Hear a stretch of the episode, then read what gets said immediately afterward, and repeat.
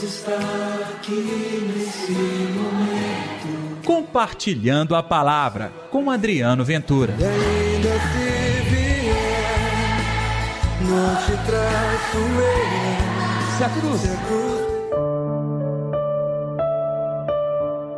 Ninguém jamais falou como este homem.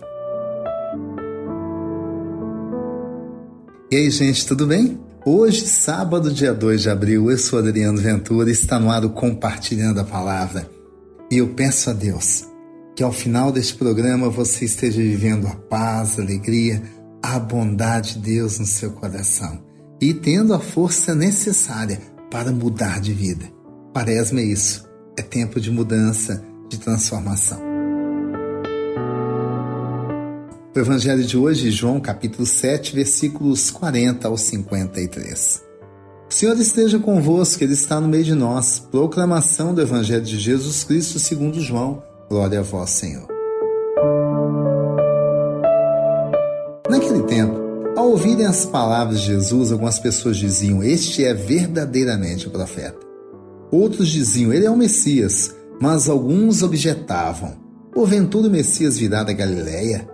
Não diz a Escritura que o Messias será da descendente de Davi e virá de Belém, povoado de onde era Davi? Assim houve divisão no meio do povo por causa de Jesus. Alguns queriam prendê-lo, mas ninguém pôs as mãos nele. Então os guardas do templo voltaram para os sumos sacerdotes, os fariseus, e estes lhe perguntaram: Por que não o trouxestes? Os guardas responderam: ninguém jamais falou como este homem. Então os fariseus disseram-lhes: Também vós vos deixastes enganar? Por acaso algum dos chefes ou dos fariseus acreditou nele? Mas esta gente não conhece a lei, é maldita. Nicodemos, porém, dos fariseus, aquele que se tinha encontrado com Jesus anteriormente, disse: Será que nossa lei julga alguém antes de ouvir e saber o que ele fez? Eles responderam: Tu és Galileu, porventura? Vai estudar e verás que da Galiléia não surge profeta. E cada um voltou para sua casa. Palavra da salvação, glória a vós, Senhor. Olha, a Semana Santa está cada vez mais perto. Já é agora em abril. E o Evangelho também está cada vez mais quente. O clima fica acirrado em volta de Jesus. É ou não Messias? Uma coisa é certa Muita gente reconheceu ali verdadeiramente profeta. Outros, ele é o Messias. E até os soldados que estavam à disposição do templo reconheceram: ninguém jamais falou com este homem. Perceba que perto ou diante de cada um que testemunhava que ali estava o Messias, tinha sempre alguém para objetar, foi a palavra aqui da tradução do Evangelho, ou seja, contradizer só que era uma contradição sem nenhum tipo de comprovação, entendeu? Como acusar alguém sem ter a prova do crime? Como acusar alguém sem demonstrar que ele está errado? Aquela gente não podia fazer isso. Sabe o que era? Ciúme, inveja, arrogância que não lhes deixava notar que existia algo por trás de Jesus. E olha a enganação, hein? Falavam da Galileia, mas de onde ele tinha nascido mesmo? Belém. Tá vendo que coisa? É igual ao universo da fake news. Muitas vezes pegamos um pedaço de notícia achamos que é verdade, é uma mentira. Algo semelhante aconteceu aqui. Olha que interessante.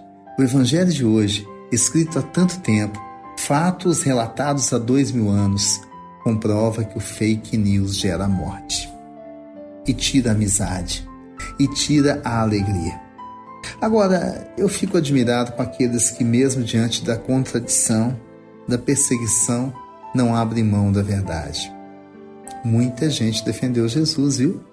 Mas quero falar de Nicodemos, aquele que foi se encontrar com Jesus à noite para não ser reconhecido, mas pelo menos ele foi se encontrar com o Senhor. Ele dialogou com o Senhor. Creio que a vida de Nicodemos não foi mais a mesma. E ali, diante dos seus, ou seja, dos fariseus, Nicodemos levantou a voz em defesa de Jesus e de maneira muito sábia, viu? Exatamente no argumento que acabei de falar. Como que a gente pode criticar alguém sem nem mesmo ter ouvido? Olha, até Nicodemos, que era doutor, foi humilhado naquele momento. E ainda bem que mesmo assim ele conseguiu desarticular o mistério da iniquidade. Já pensou se tivessem matado Jesus ou prendido naquele momento?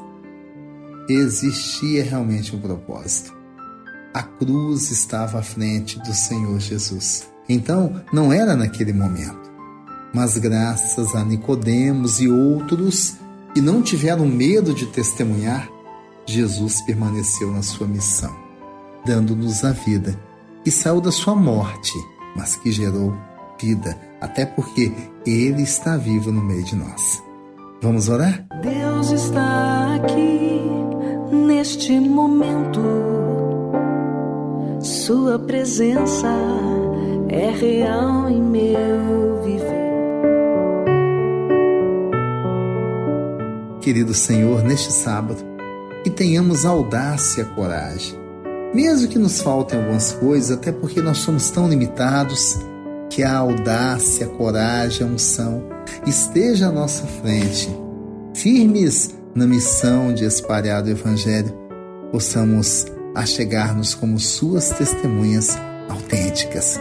Que assim seja, em nome do Pai, do Filho e do Espírito Santo. Amém. E pela intercessão de Nossa Senhora da Piedade, padroeiro das nossas Minas Gerais. Não se preocupe se alguém te humilhar. Não se preocupe se alguém não entender o que acontece contigo. Você tem a unção de Deus.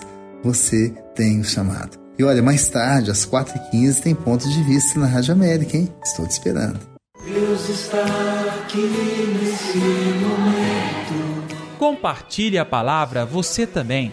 Faça parte dessa corrente do bem. E ainda